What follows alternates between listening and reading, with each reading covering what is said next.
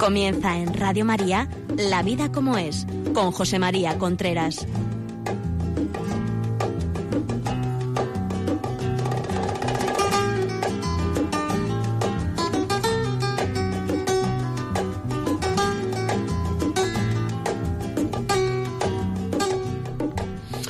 Bueno amigos, buenos días. Aquí estamos nuevamente en La Vida como es, el programa que cada 15 días pues eh, hablamos, intentamos hablar, intentamos comunicar con ustedes sobre temas relacionados con la vida familiar, la vida en pareja, la educación de los hijos. Esta semana he recibido alguna carta hablando de por qué no hablamos en algún programa de cómo buscar pareja.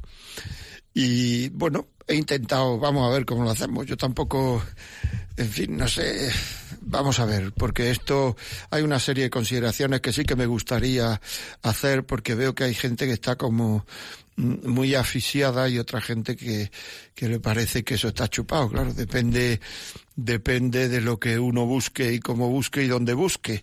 Pero claro, si uno pone muchas condiciones, pues entonces será más difícil, claro. Pero a lo mejor si no las pones estrella. O sea que estas cosas siempre tienen sus pros y sus contras. Ya saben que si quieren escribirnos, comentarnos algo, decirnos alguna cosa, que siempre viene muy bien, porque lo fundamental de este programa no es lo que yo digo, lo fundamental son los testimonios, porque eso tranquiliza mucho, tranquiliza mucho, da idea a la gente, las personas se consideran normales, ah mira, a este le pasa esto, tal, esto es lo normal, porque hay mucha gente que, hay muchas de las cosas de las que hablamos aquí que no las comenta con nadie, entonces se cree que solo le pasan a él o a ella, y no es verdad. Por eso digo que escribir vuestras vuestras ideas, vuestras experiencias, vuestras preguntas, lo que queráis, a la vida como es, arroba radiomaria.es.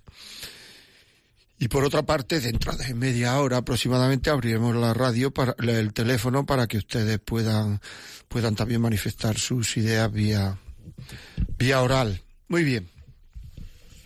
Empezamos. En primer lugar, eh, en qué condiciones tenemos que fijarnos, qué es lo que uno quiere eh, encontrar. Voy a empezar por, por una cosa como muy elemental que mucha gente la pregunta, especialmente chicas jóvenes, especialmente, que estar enamorado es querer, estar enamorado no es querer. O sea, no es querer, estar enamorado es un, una situación muy bonita para poder empezar a querer, pero no es querer. Ya no nos equivoquemos. Estar enamorado, decía Ortega y Gasset, que es un defecto de la atención. Es decir, la atención que generalmente pues está dispersa, mira aquí, mira allí, mira al otro lado, pues de pronto se bloquea en una persona. Y eso es estar enamorado o sea, se, se, se, fija en una persona. Eso es estar enamorado. Hay muchas personas que también preguntan cómo saber si estoy enamorado. Una persona que hace esa pregunta, cómo saber si estoy enamorado, es que no lo está. Porque cuando uno está enamorado, sabe que está enamorado, seguro. O sea que esa pregunta es seña de que uno no está enamorado. Y a lo mejor te lo preguntan con una cierta ansiedad porque le gustaría estar enamorado. Y además, estar enamorado es una, una cosa que surge. O sea, esto es igual que la amistad. La amistad no la puede uno rogar, la amistad no la puede uno ir rogando por ahí, ir pidiendo, digamos, ir, no, sino que de pronto surge esa afinidad con una persona. Pues estar enamorado también es eso, surge una afinidad con una persona de pronto. Claro, entonces me podéis decir, bueno, entonces yo qué puedo hacer? No, hombre, uno se puede poner en sitios donde hay personas del perfil que a uno le interesa o que a uno le gusta. Eso es, eso es importante. Y por otra parte, también mmm, me gustaría decir que no hay que insistir, no hay que, que desasosegarse si uno no encuentra. Lo que no hay que hacer bajo ningún concepto es bajar el nivel. O sea, esto no bajemos el nivel. Decir, yo voy buscando a una persona que quiero que sea el padre de mis hijos, la madre de mis hijos, y yo para el padre de mis hijos lo que quiero es esto, esto, esto y esto. Entonces, no bajemos el nivel, porque el bajar el nivel muchas veces mmm, lleva al fracaso rotundo.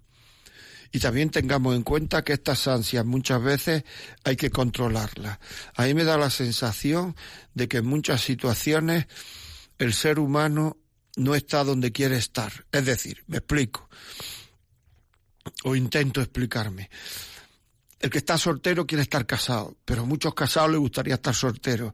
El que trabaja le gustaría estar jubilado, el que está jubilado le gustaría trabajar, al que y entonces nos armamos unos tacos que al final el perjudicado es uno, porque siempre estamos o, en el futuro, o en el pasado, o en ninguna, en una situación donde no queremos, o lo que sea. Y no nos damos cuenta de que realmente lo que tenemos que hacer es atenernos sobriamente a la realidad en la que estamos donde tenemos que vivir nuestros valores, nuestra forma de ser, donde tenemos que conseguir nuestros objetivos, donde tenemos que agradar a las personas que nos rodean, etcétera, es en el momento en que estamos. Y todo lo demás es volverse loco.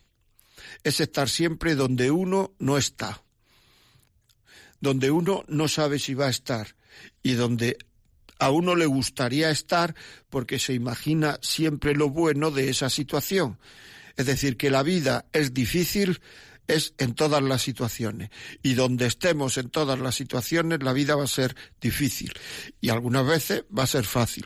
Pero no creernos que mi situación es fatal y otra situación, si yo estaría, ya sería buenísima. No, no, no.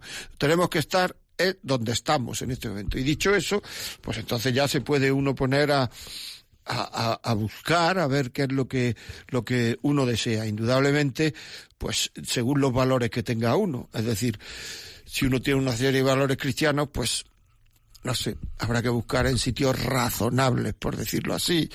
Es decir, que a las cinco de la mañana en una discoteca, pues a lo mejor se puede encontrar, pero quizás no sea el sitio donde vamos a encontrar más personas por nuestro, con el perfil que a mí me gusta por, o que a ti te gusta por metro cuadrado.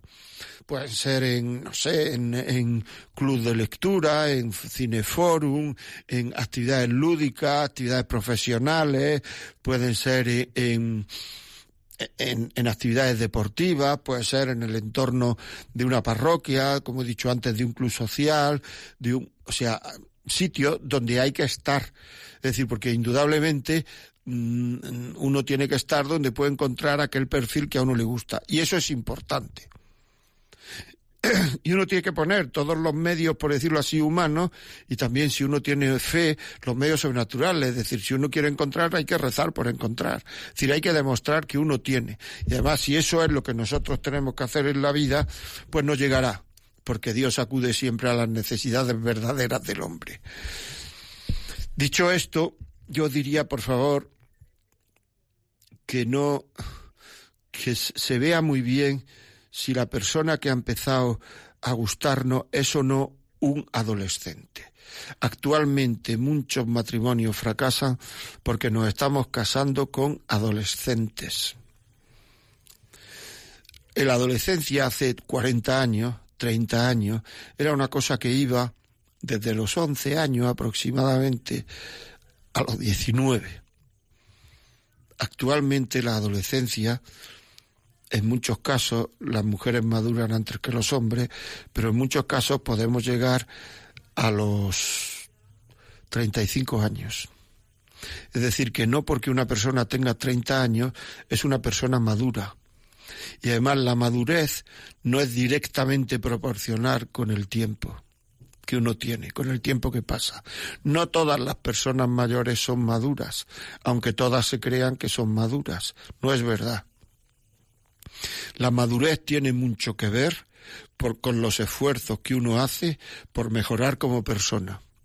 Entonces, las personas que hacen esfuerzos por mejorar como persona, como persona, no solo como trabajador, porque muchos de los esfuerzos que se hacen por mejorar como trabajador es ambición, y la ambición no madura.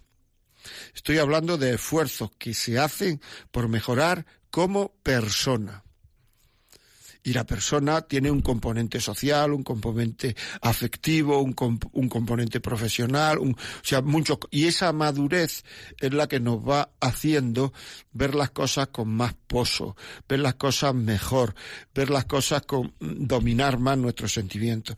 Por tanto, un adolescente es una persona, por ejemplo, eh, que está a merced de su estado de ánimo Un adolescente es una persona que toma decisiones en función de su estado de ánimo, en función de la ilusión o no ilusión que me hacen las cosas. Y cuando uno está ilusionado se cree capaz de todo, de todo de estar con ese chico, con esa chica, aunque se quede una silla de ruedas, aunque se quede con, no sé cómo explicarlo, aunque se quede pasar las mayores dificultades del mundo. Pero en cambio, cuando la ilusión se va, uno no se cree capaz de nada. Una persona que, que las decisiones las toma en función de su estado de ánimo no es creíble, porque el estado de ánimo muchas veces no depende de uno. Y si no depende de ti, pues cómo vas a, o sea, cómo vas a comprometerte, porque en el fondo, mm, digamos, buscar pareja es buscar a una persona con la cual, si cumple los requisitos que yo espero de ella, y, y, yo cumplo lo que ella espera de mí, pero eso no lo sé, me comprometa con ella. Es decir, una persona con la que ya, con la que yo pueda compartir mi vida emocional, una persona con la que yo pueda compartir mi vida, mi vida sentimental, mi vida profesional, mi vida íntima. Y esto no es fácil, por eso hay que saber qué es lo que uno está buscando. Y no al primero que la haga tilín, porque es que hay mucha gente, ojo con esto, que se cree normal por tener pareja, por tener novio o novia, y no se cree normal si no lo tiene. Eso es un tema mm, duro y que lleva a muchos fracasos. Es una bobada. O sea, es así.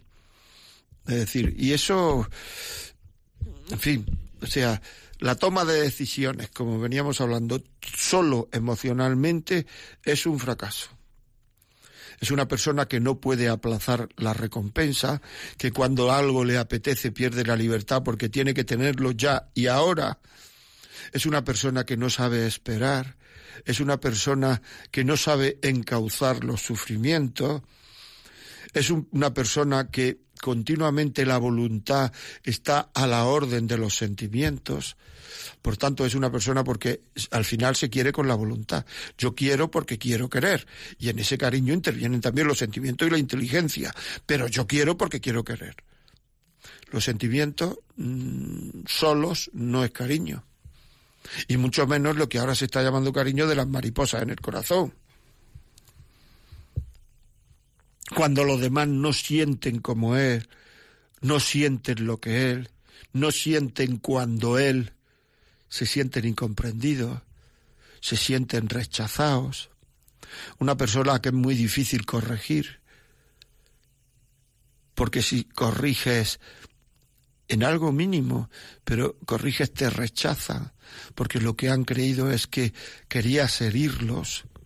O sea, una persona a la que como le digas que le huele la boca, no te habla en la vida. Estoy explicando. Es que un adolescente mm, no hace autocrítica de sí mismo y ante sus sentimientos se creen que es esos sentimientos se creen que es la verdad de las cosas. Actualmente hay muchos adolescentes, algunos de ustedes o algunos de vosotros, pues ya tenemos confianza, ya mucho tiempo, habrán oído hablar de la posverdad, post-true en inglés, post-true. La posverdad, que está ahora muy de moda y que cada vez se va a poner más. Es decir, que ya no interesa la verdad de las cosas, lo cual es durísimo. Esto no hace ver que estamos en una sociedad absolutamente adolescente y light lo que interesa es la posverdad. ¿Y la posverdad qué es?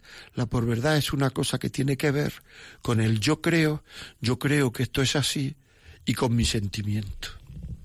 Entonces, el yo creo y mi sentimiento es lo que está generando lo que ahora se llama la posverdad. Cosa que es un error y además que eso lleva a unos errores tremendos, porque si yo creo que por esta carretera se va a Salamanca y mi sentimiento me dice que tengo muchas ganas de estar en Salamanca y cojo la carretera de Burgos, pues ni mi sentimiento ni mi ni el yo creo me han llevado a la verdad, porque me he equivocado de carretera. ¿Explico? Eso está pasando mucho, o sea, como yo siento esto, creo que esto es cariño. Pues habrá que ver si es cariño como yo algo esto, hay mucha gente que si tiene relaciones sexuales, por ejemplo, porque creen que eso es cariño. No tiene nada que ver con el cariño en las relaciones sexuales en el noviazgo. Y lo digo así de claro Porque para una entrega sexual plena tiene que haber compromiso. Y en el noviazgo no hay compromiso pleno. Así de claro. Y ya sé que esto no es políticamente correcto, pero yo no estoy aquí para decir cosas políticamente correctas. Es decir, o sea, es que esto es así. El noviazgo, pues puede apetecer mucho, puede tener ese sentimiento, podemos incluso creernos que nos queremos más, podemos creer, pero no. No es así, señores. No es así, ¿por qué no? Porque, porque estamos en función del sentimiento y porque al final podemos equivocarnos porque eh, eh, eh, no concebimos ya una relación con otra persona si no existen las relaciones sexuales. Y entonces lo que ocurre ya es que me da mucho miedo decirle a él o a ella que vamos a dejar de tener relaciones hasta que nos casamos. No soy libre para decir eso.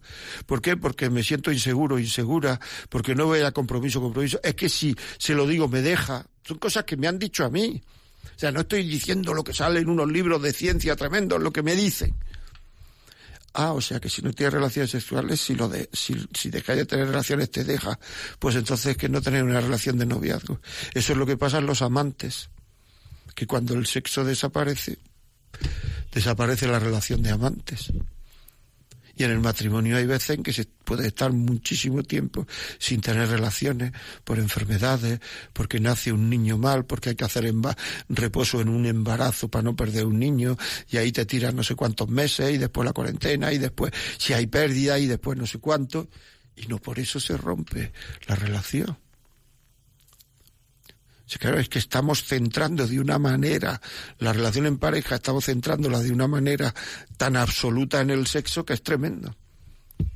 Y eso es lo que le pasa a un adolescente. La frustración ante el no, la frustración, el venirse abajo ante retrasar una... O sea, un adolescente no hace autocrítica, no dice, bueno, pues si hay gente que piensa esto, a ver si esto es verdad, si no es verdad, si es mentira, si deja de ser mentira, en fin, vamos a ver esto. No, no, no, como yo lo pienso, o mejor, como yo lo siento y creo que es así, es, es, verdad. Entonces la verdad no es una cosa objetiva, es la posverdad, es una cosa que yo en este momento pienso y que pasado mañana, como tenga otros sentimientos, puedo pensar que es contrario. Mucha gente se separa, esta semana he tenido varios casos que son una pena, es que yo no siento nada por él, claro. Si lo has creado todo en el sentimiento, si la, la, la unión que tenía y era solo emocional, como tú no eres dueño, dueña de tus sentimientos, pues puede haber un momento en que esos sentimientos decaigan porque tú no eres dueño de ellos. Ahora, si crees que has fracasado cuando esos sentimientos decaen, estás en un error gravísimo. Porque entonces, ¿dónde deja el papel de la inteligencia y de la voluntad en un amor? Que es un papel también trascendental. Bueno, pues eso de no siento, eso de la posverdad, esto, todo esto es muy importante. Todo esto es muy importante para elegir, para dónde buscar, para cómo buscar, para a quién buscar. Y además el adolescente no se cree que lo estén, digamos, criticando porque eso es una reacción adolescente, que muchas veces todos tenemos reacciones adolescentes, sino lo están criticando porque me están criticando a mí. El adolescente es una persona que divide al mundo en buenos y malos, porque los que piensan como yo son los que están en el acierto, son los buenos, los que no piensan como yo son los malos. Los que piensan como yo son los normales, los que no piensan como yo son los raros estoy explicando? Una actitud adolescente totalmente. Una persona que se exige para vivir virtudes es raro, porque lo que hay que hacer es seguir el corazón, seguir las emociones, que es lo que hace un adolescente. Por tanto, todo esfuerzo personal para mejorar, si no es precedido por la si no es porque uno vislumbra ambición o dinero, es una idiotez. ¿Estoy explicando? Todas estas cosas son absolutamente necesarias a la hora de saber quién busca uno, cómo buscar, dónde buscar, ya digo, dónde buscar eso cada uno en su ciudad, en su pueblo tendrá que saber, pero ir a un sitio donde pueda haber valores.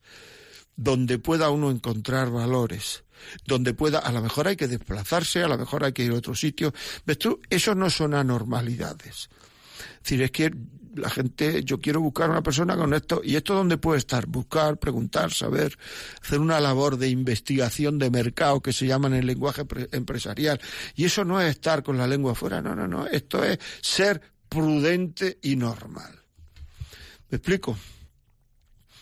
Pues esto es un tema, o sea, saber también que, que uno tiene que ver, aparte de los valores, el carácter de una persona, para saber si soy capaz de, de, convivir con él o no. ¿Cuánta gente ahora mismo me está oyendo esto? Seguro que está moviendo la cabeza diciendo, ay, Dios mío, claro que sí. Claro, hay que saber que la mujer va a cambiar. Es decir, que no va a estar tan guapa, tan atractiva, tan no sé cuánto siempre que se va a poner, le van a salir arrugas, y siempre va a haber gente con 25 años. Porque claro, si llega un momento en que mi mujer va y hay gente con 25 años y me asusto, adolescencia pura. Adolescencia, amigos. Adolescencia. El hombre cree que la mujer no va a cambiar y cambia. Y muchas veces la mujer cree que el hombre no va, ya lo cambiaré yo. Y no cambia. Yo diría también que, que te tiene que valer como es ahora. Si no te vale como es ahora, mira, mejor dejarlo, porque el futuro no sabemos lo que va a haber. Y si no te vale como es ahora, mejor no dejarlo. Ser libres en el noviazgo, libres quiero decir que el noviazgo es una relación para ver si yo puedo compartir mi vida con otra persona. Si no la puedo compartir, pues lo tengo que dejar otro de los peligros de la sexualidad en el noviazgo. Como ya me lo he dado todo, ¿cómo lo voy a dejar? Pues dejándolo. O si no, no hay que darlo todo. Hay que empezar, lo que se llama la segunda virginidad. A partir de ahora empezamos. Es que no quiere, es una relación de amantes. Bueno, ¿qué más? Que lo que el otro entiende por amor, y se entiende por amor, sea amor de verdad, no sea sentimiento, mariposa en el estómago. Y el amor es una cosa diferente Diferente quiero decir que está fuera de nosotros. Lo que es amor yo no lo creo en la cabeza mía. Voy a crear en mi cabeza como yo pienso que estamos en amor. No, el amor es una cosa que está fuera y yo para querer me tengo que atener a lo que es el amor, que es una cosa exterior a mí. esto es, esto es importante que los noviazgos hay que dejarlos cuando no se encuentra esto es muy importante. Voy a contar una anécdota que no es nada emocionante. Me contaba no hace mucho un chico que había dejado a su novia porque le habían diagnosticado una grave enfermedad. Decía, es que yo no era un chaval excesivamente egoísta, tampoco llevaba muchísimo tiempo, pero era un chaval, era un chaval normal, ¿eh? majete. Entonces, claro, dices que yo soy incapaz de compartir mi vida. Yo tengo mucha. O sea, es que no soy capaz de compartir mi vida con una persona que, que va a estar en la cama toda la vida. Claro. El noviazgo es para ver si uno puede compartir la vida, si no la puede compartir. Hombre, hubiera sido mucho más emocionante, mucho más heroico, mucho. Pero uno se tiene que conocer también. Y no es un chaval, no creáis que es un chaval que es que está con otra y ya, no, no. Porque ha pasado ya algún tiempo y sigue sin nadie. Lo que pasa es que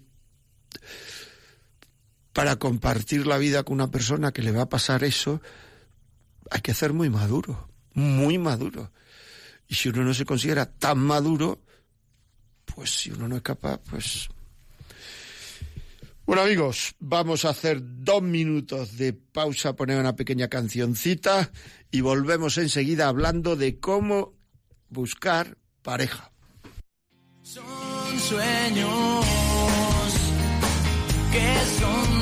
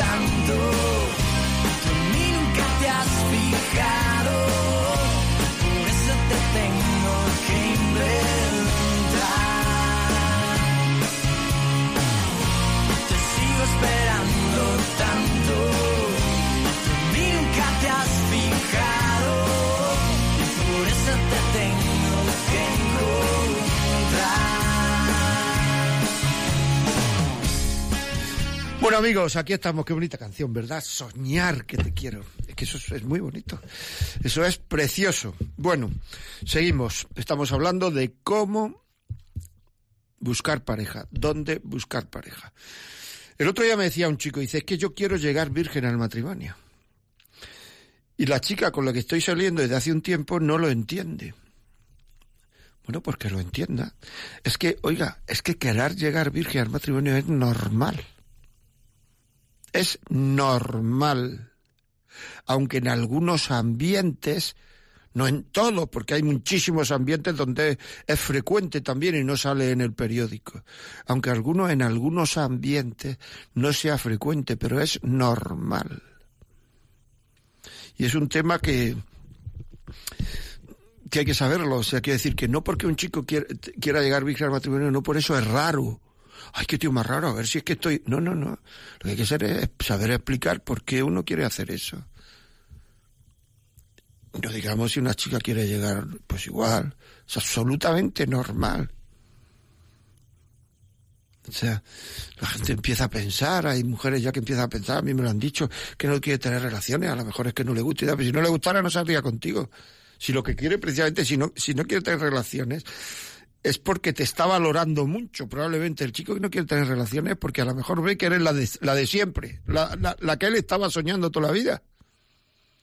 Es que de verdad nos armamos unos tacos, ¿eh? o sea que es que, perdón, nos armamos unos tacos que es que muchas veces ya no sabemos dónde está la verdad de las cosas.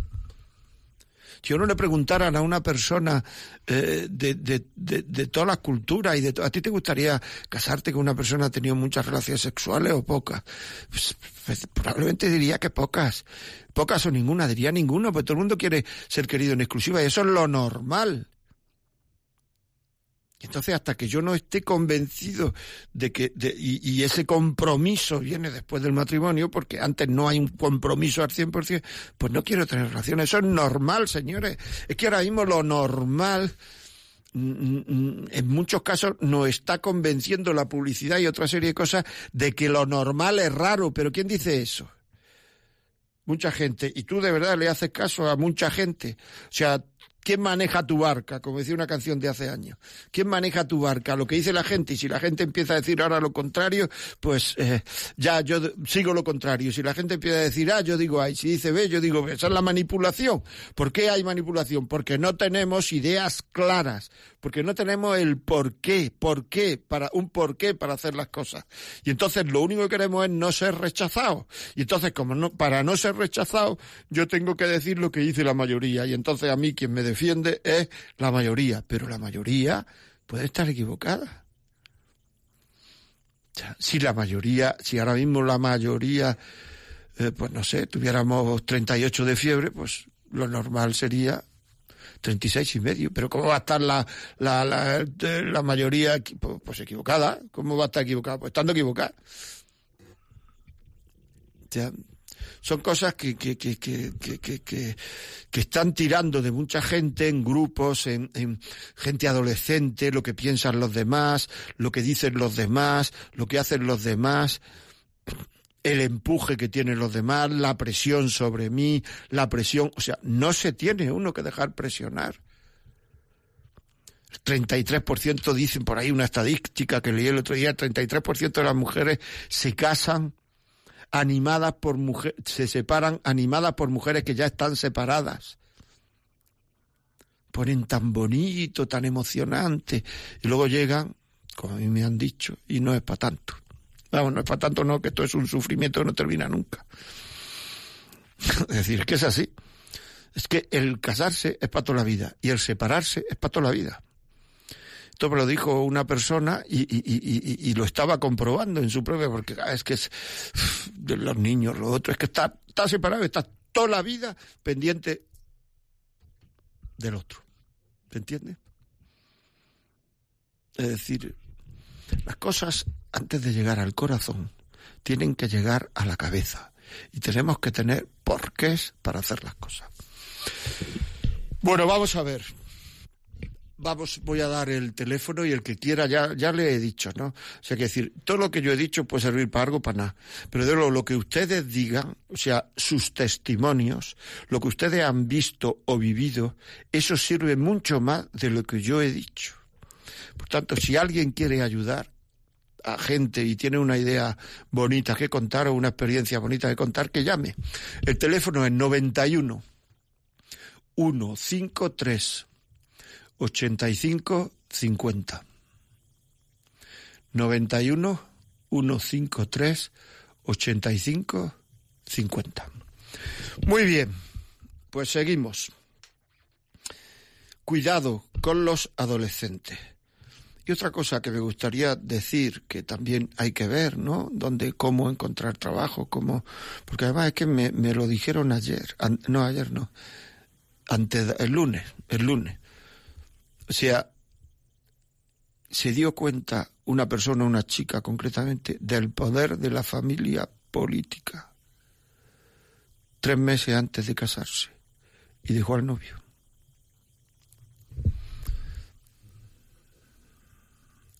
O sea, puede parecer una barbaridad, ¿verdad? O una cosa... Pero... Pero aquí no... No hay vuelta de hoja. Cuando empezó la niña a poner la casa y se dio cuenta que tenía que poner la casa como quería la suegra, la futura suegra, y como quería no sé cuánto, y como quería el otro, y que mi hijo no va a vivir en una casa así, y que no sé cuánto, no sé qué, y que patatín, patatán, y que el hijo era hijo único, dijo, hasta aquí hemos llegado, punto. Bueno, vamos a seguir. Me llama Pedro, está llamando Pedro de Torrejón. Pedro, buenos días, dime. Buenos días, le estoy escuchando y estoy encantadísimo de oírle. Eh, bueno, yo creo que hay mucha gente que piensa que todo lo de antes es malo o era malo y todo lo que hay ahora pues es bueno o muy bueno. Pero antes las familias eh, desempeñaban un papel importantísimo en esto, la familia del chico, la familia de la chica. Eh, primero, pues más o menos como que concertaban tenía que haber una sintonía entre las, entre las familias. Y como alguien me dijo una vez, el matrimonio no es cosa de dos personas, sino de tres. De tres. no, no quiere decir esta es mi mujer y yo hago lo que quiera con ella porque es mía, o este es mi marido y es mío, sino que es cosa de tres. En este caso puede ser las familias de ambos o puede ser una dirección espiritual como la que usted está impartiendo en este día. No, no, yo no estoy partiendo, yo no soy cura, ¿eh? O sea que no, yo pero es igual, estoy es casado igual. y tengo tres hijos. Es igual, pero de alguna manera, pues necesitamos una dirección espiritual de alguien, efectivamente, que, que sepa, que tenga experiencia, como usted, por ejemplo, las familias, la familia del chico, la familia de la chica, puede ser un sacerdote, en el caso de que el chico la, y, o los dos sean creyentes, pero yo creo que es cosa de tres, igual que la Trinidad, pues son tres personas. La familia, pues es el reflejo de la Trinidad. Son tres personas. Es el marido, es la mujer, y luego está el que está por encima de la cabeza de ese matrimonio, que es Cristo. Debe ser Cristo, es la dirección espiritual que esa pareja eh, debe, va a necesitar a lo largo los. Pedro se ha cortado. Pedro. Se ha cortado. Bueno, no sé lo que ha pasado. Eh, muchísimas gracias por tu testimonio, Pedro, muy amable. Y seguimos aquí hablando de la relación de pareja, dónde buscar, dónde buscar, cómo buscar. Esto ya digo que me escribieron pidiéndomelo y les pido a ustedes que nos cuenten su experiencia. Ignacia de Huelva, buenos días. Buenos días. ¿Qué me cuenta? Mire, yo también quería aportar mi experiencia. Mm, Fui muy escueta la otra vez cuando llamé. Y, y ahora pues quiero, si es que es posible, para desahogarme. De- Más que desahogarme es para por si puede ser luz también para otros. Muy bien. Yo tengo 68 años. Estoy viuda. eh, de un, mi marido que murió menos, hace menos que, que un año, unos dos meses menos que un año. Y entonces lo conocí cuando yo tenía 22. Ni él iba buscando a mí, me iba buscando a mí, ni yo a él. Ahí se vio claramente porque además que nos conocimos mm, justamente después de salir de misa. Yo iba a misa y nos conocimos después de salir de misa, presentado por el sacerdote, pero sin intenciones de nada, sino a partir de entonces pues ya tuvimos un, un conocimiento pleno de- del uno del otro porque íbamos justamente hablando con sinceridad. Surgió mm, con una diferencia de 27 años, que él te iba cumplir 50, surgió ideas extraordinarias porque él, él era un hombre lleno de Dios.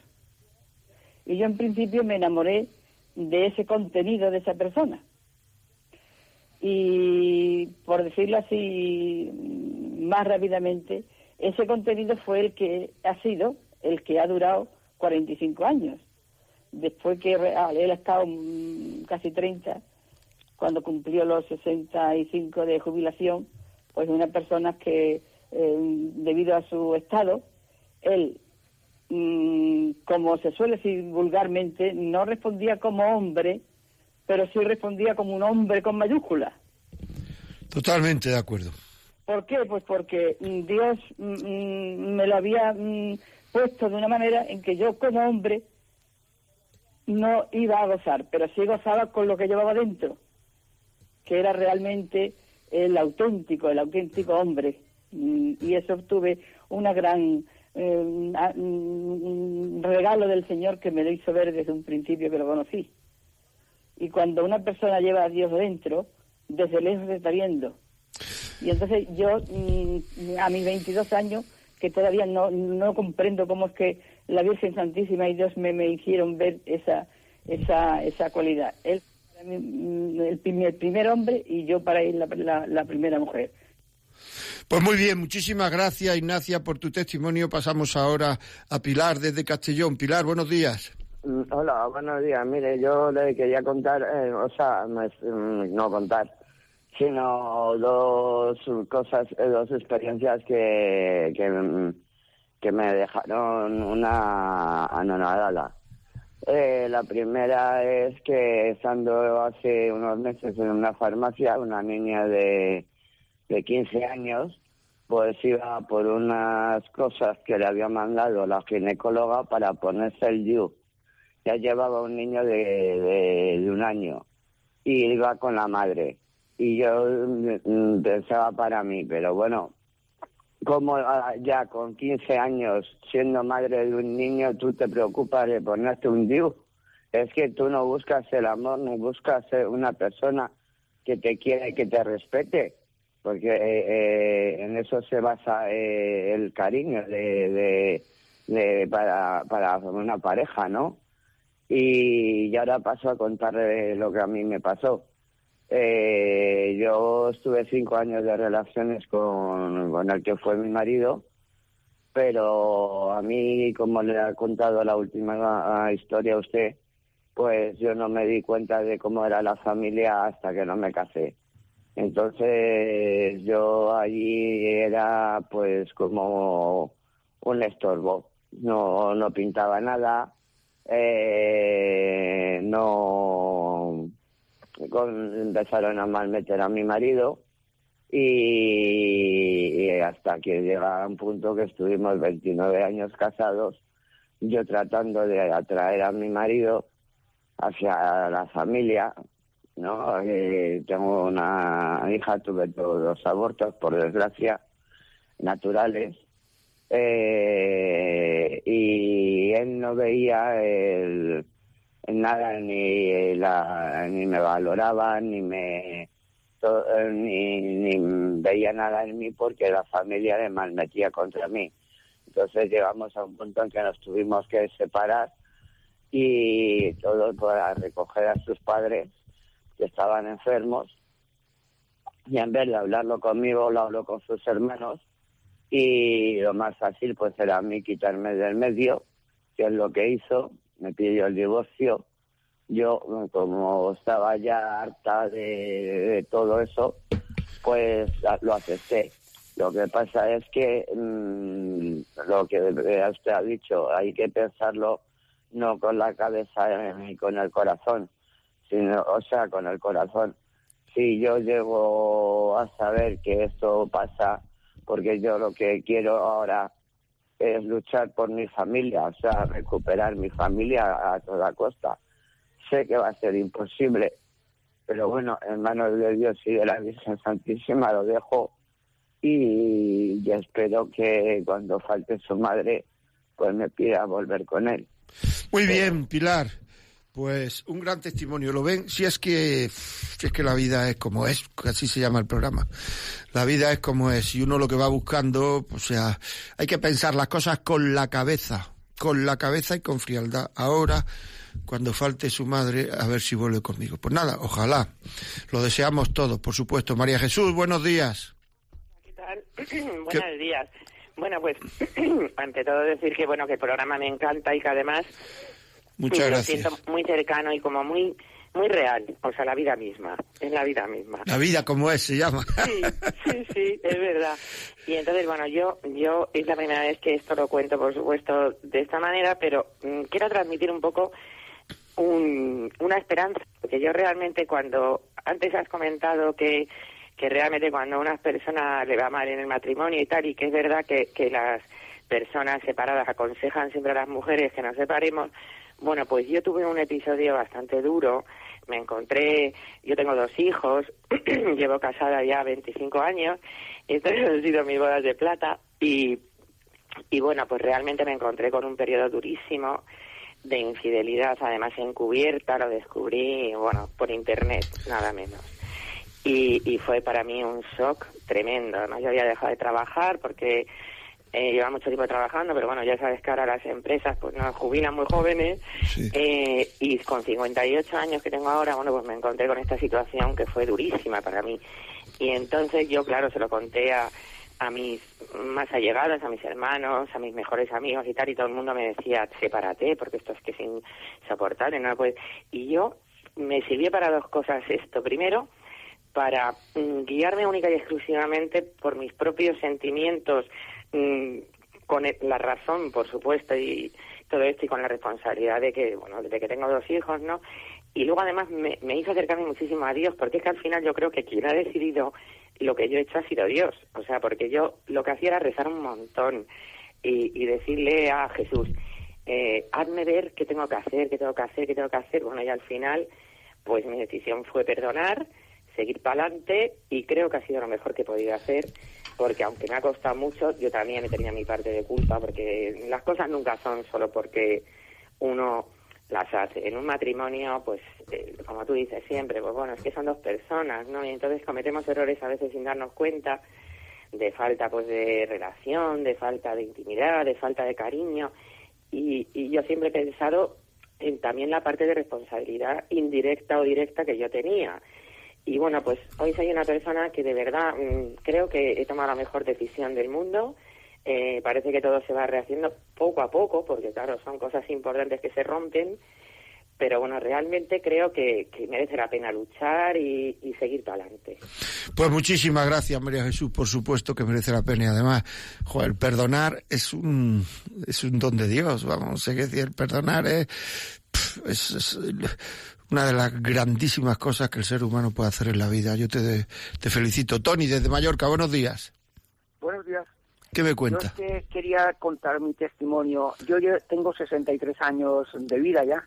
Vale. Y yo, mire, mi familia no cree nadie en Dios. Yo me crié en el barrio chino de las prostitutas aquí en Mallorca, ¿no? Y, y mire, yo por intuición, no sé, no sé cómo me pasó, porque ya digo que no tengo, mi familia no cree nadie, pero desde toda la vida como un instinto, eh, así como todo el mundo se junta y se desjunta y tal y cual, digo, yo nunca, nunca he, consentido se puede decir, amargarme la vida, porque ya lo dice la palabra de Dios, no es bueno que el hombre esté solo, le daré una compañera, pero nunca, nunca en mi vida he tenido pareja, ni he consentido convivir con nadie, porque lo veo mal, estoy ahora ahora, ahora se está confirmando todo lo que estoy viendo, en Radio María todo el día lo tengo puesto, soy como pensionista, y he preferido más estar amargándome la vida solo, pero no he consentido convivir. Ahora estoy comprendiendo que ahora es vivida en pecado mortal, porque una persona que se junta sin estar casado es pecado mortal. Lo que usted ha dicho al principio, que es que pero estando casado y haciendo las cosas bien, ¿no? Todo en un orden, ¿me entiende? Y ya le digo, yo he tenido ocasiones, conocí una chica en Cuenca un día que me dijo su madre, si te casas con mi hijo con mi hija, os compramos un coche, una casa y como tenemos campo, mira, yo me había tenido la vida resuelta cuando tenía 25 años. Y ella estaba loca porque yo me acostara con ella después de dos años de carteo, pero yo no, no lo admití de ninguna de las maneras.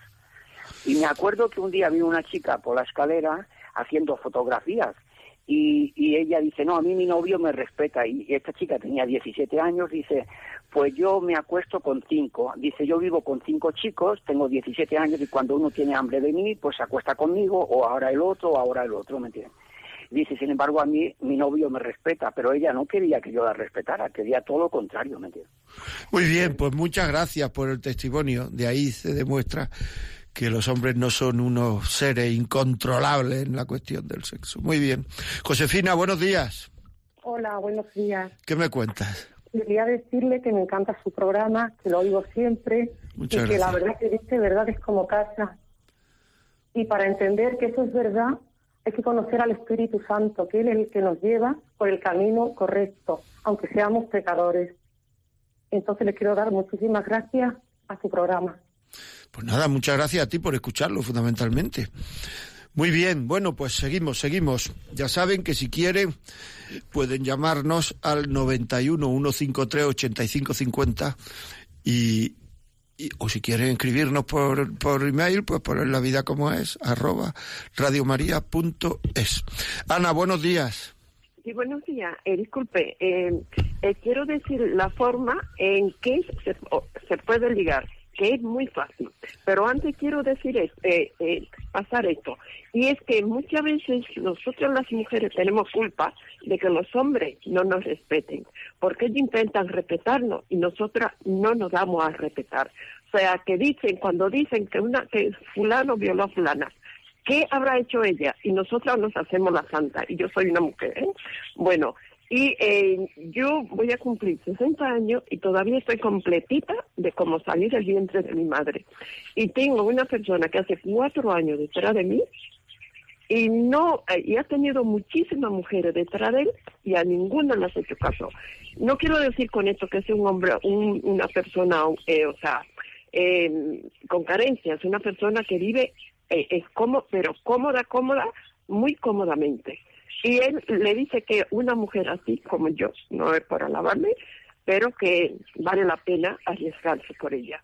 ¿Por qué? Porque desde que yo tengo uso de razón, y eso no quiere decir que no he tenido enamorado, he tenido muchísimas personas de todas condiciones, pero ninguno como que como que me ha lle- llegado al vacío, ah, di- digo al vacío, como que me ha llenado.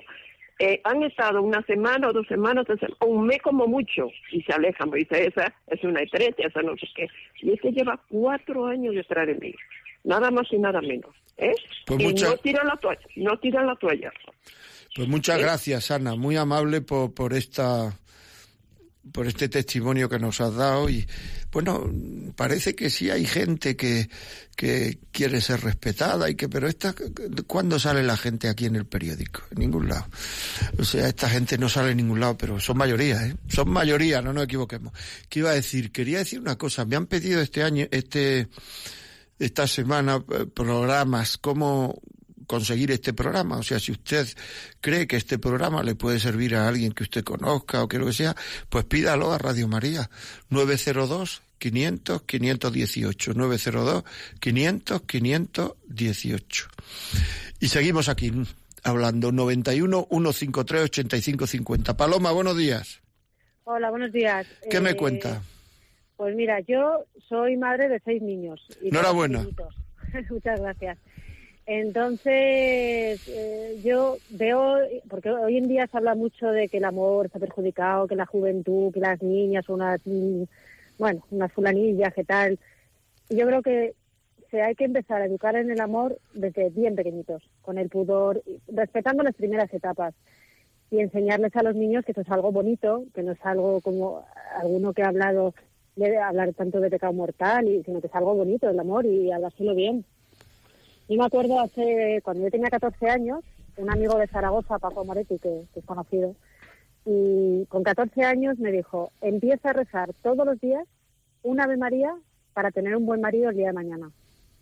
Y así lo hice. Tengo un marido, la verdad que maravilloso. Pero mm, hay que preparar a los hijos desde bien pequeñitos a que sepan dar el amor el día de mañana y, tener un amor sano, bueno y santo. Pero desde bien pequeñitos, desde que nacen prácticamente. Pues sí, y hay que ilusionarlo además con ese amor, porque ese amor sí que es ilusionante. Los amores que solo se basan en la carne, cuando se termina viene el bajón, pero lo- los otros amores que son completos, el amor de la persona, claro, es que uno algunas veces tiene que preguntarse, ¿a ti te quieren como cuerpo o como persona? Y eso, es- esa pregunta para mí es básica. ¿eh?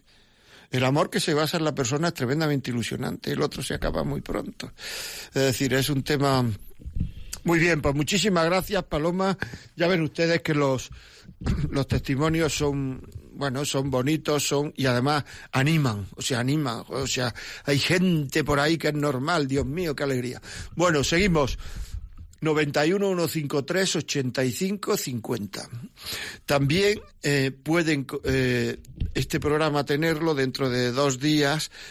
eh, entran en Radio María y pone podcast. El que no sepa lo que es esto, que no se líe. O sea, quiere decir que, pero el que sepa que lo que es un podcast puede entrar en Radio María, podcast, y después de, y, buscar el programa La Vida como ella, ahí están los programas de, los programas de lo- los podcast. Y entonces coge y se baja el último programa y lo puede escuchar también a través del ordenador. O si no, ya digo, pídanlo aquí, 902-500-518, para que lo oiga la gente, porque muchas veces dicen, es que, claro, eso no lo dice nadie, pero lo estamos diciendo, lo estamos diciendo a toda España. O sea, pues vamos a ver si entre todos conseguimos que llegue a más gente. Muy bien, la vida como es, arroba radiomaria.es si nos quieren contar algo. Ya sabemos que ya saben que contestamos a todas a todas las, las la- las preguntas que nos hacen. Bueno, es muy importante, a mí me parece que es muy importante lo de la adolescencia. No tener, no casarse con personas adolescentes.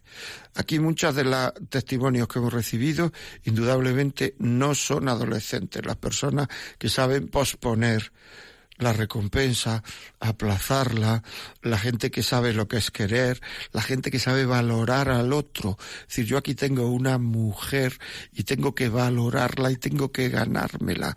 Es que, es que ahora, antes eh, eh, eh, el hombre tenía que demostrar a la mujer que, que era digno de ella. Me explico lo que quiero decir. Que era digno de ella.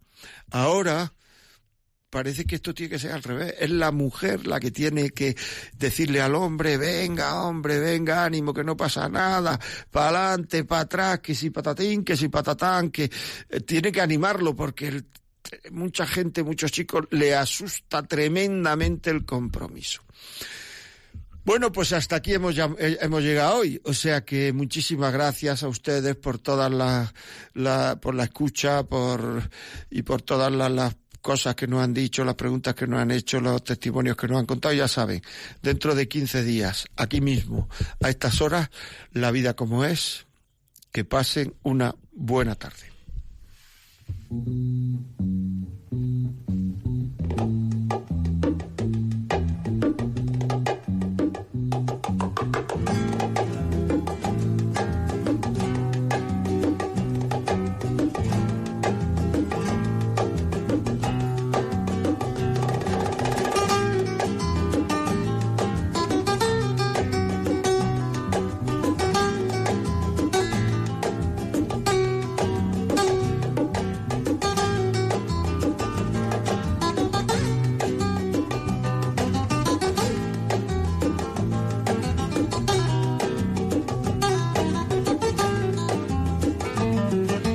Así finaliza en Radio María La vida como es, un programa dirigido por José María Contreras.